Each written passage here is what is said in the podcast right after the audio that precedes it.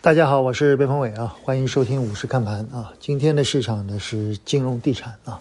最近关于地产方面的政策非常多，我们看到从金融十六条到昨天各大行对一些优质房地产企业的授信额度高达一万多亿啊。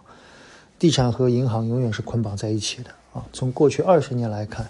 地产的项目基本还是银行最好的资产，无论是个人房贷还是中上游的开发贷。有人说，边老师他们也会有坏账啊，当然，但是这些坏账其实大部分是由土地和房子做抵押，所以其实对房地产来说，呃，虽然房地产的风险很大，但并不像很多人说到的银行风险那么大。有人说，如果房子跌了百分之三五十啊，那不仅仅是我们，全世界都受不了啊。所以全世界其实房地产都是支柱行业，只是在大家的印象之中，可能欧美、日本。有很多新兴的产业，但是如果你看他们的 GDP 的构成，房地产依然是其中极为重要的一部分。当然，中国我们在转型啊，我们希望能够把房地产作为支柱产业，慢慢的变成一个更重要的产业。可能我们有一些新的产业会逐步的推进，但是大家别忘了，在这个过程里面，我们 GDP 的总数在不断的提高。如果我们之前的 GDP 只有几十万亿，那么房地产在这中间赚十几万亿。那现在我们的 GDP 有一百多万亿，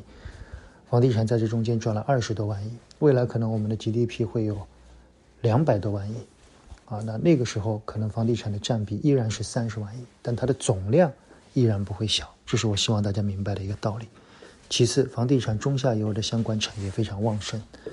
所以，房地产在过去半年至少证明了一件事：它对当下的中国经济依然极为重要，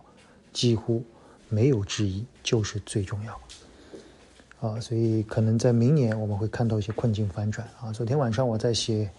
周报的时候写到的是，困境反转的行业政策已经反转，股价还要等多久？那么今天除了房地产以外，金融。包括一些低估值都有所启动，我们相信在这个过程里面还会有反复啊，大家的心态、大家的想法依然会有犹豫，一个风格的切换不会一蹴而就，但我们相信持续了三年的成长赛道会慢慢的开始转变，这就是市场三十年风水轮流转，好吧？更多的内容我们在周末跟大家交流，我们也想更多的开始聊聊一些三季报低估值的行业，本期的研报点睛我们专门做了建筑行业。大家可以看一下目前建筑行业的状态、估值，看看有哪些中字头的可以适当的关注，仅供参考。谢谢大家。